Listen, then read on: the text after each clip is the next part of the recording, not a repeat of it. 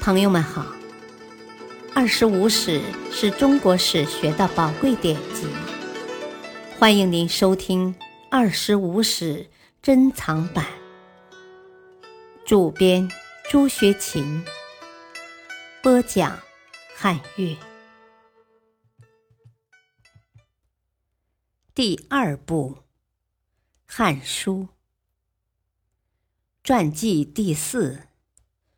周勃，周亚夫，第一集。周勃出生不详，卒年公元前一六九年，沛人，以织帛曲为生，常以吹箫给丧家办事。他力气大，能拉强弓。刘邦响应陈胜吴广起义后，周勃。以中捐身份跟随刘邦起事反秦。中捐在古代是指宫中主清洁洒扫的太监，后世一般指宦官。周勃成为刘邦身旁一员大将，在反秦的战斗中，他初随刘邦攻胡林、方宇，击秦军于荡，由于作战英勇。赐武大夫，在当时来说是第五级。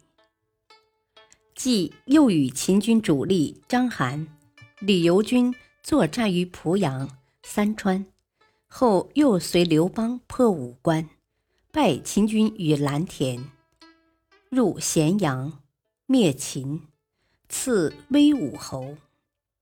在以后的楚汉相争中，他北攻赵奔。张平君于咸阳，为章邯与废丘，击项羽于区域。项羽死后，他又东定楚地。西汉立国后，他参与平定异姓王的叛乱。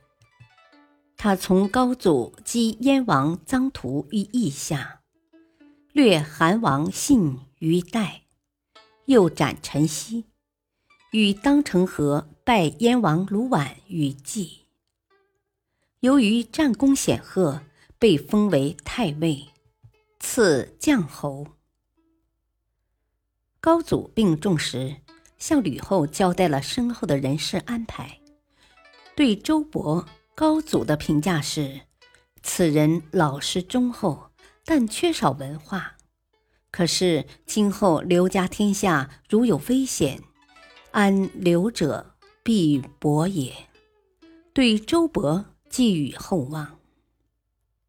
周勃了解自己的缺点，常把儒生们召来，并粗声粗气地说：“哦，快来给我讲课。”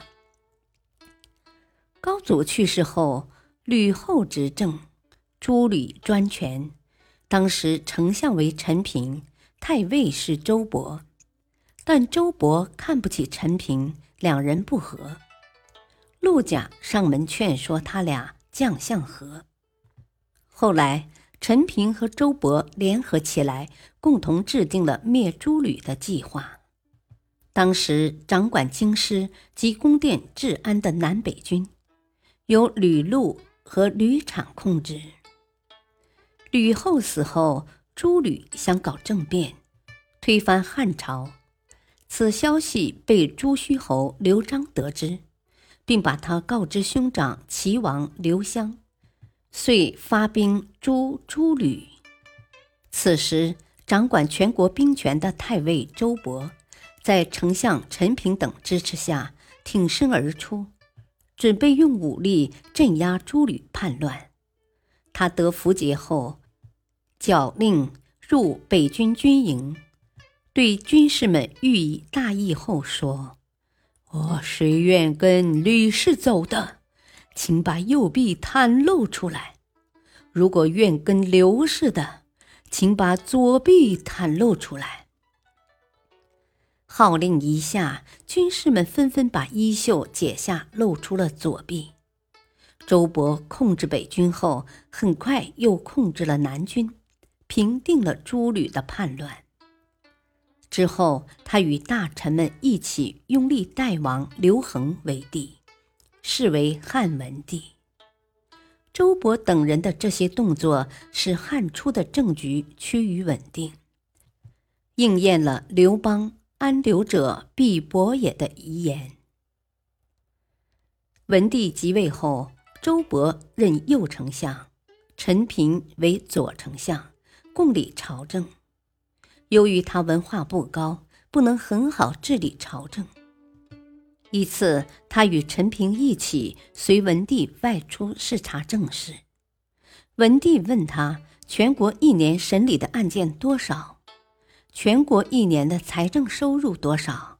他都不能回答，羞愧的一身冷汗，只好辞职。陈平去世后，他又被任为丞相，但不久就免去了丞相职务。回到封国后，他常披甲之己，两旁有家丁持械护着。这些情况被河东守卫知道后，向文帝告了一状，说他有谋反企图。文帝命廷尉把他逮捕进京。周勃入狱后，吓得目瞪口呆，舌结词穷，还经常受到玉丽的欺辱。他后用金钱贿赂玉丽。待遇稍有好转，玉丽又给他出主意，在文读，就是担任文书工作的人的背后，写了以公主为证五个大字，要他去找公主说情。公主是文帝的女儿，周勃的长媳。公主后来果然在文帝面前为他说情，他又通过关系找到薄太后为他说情。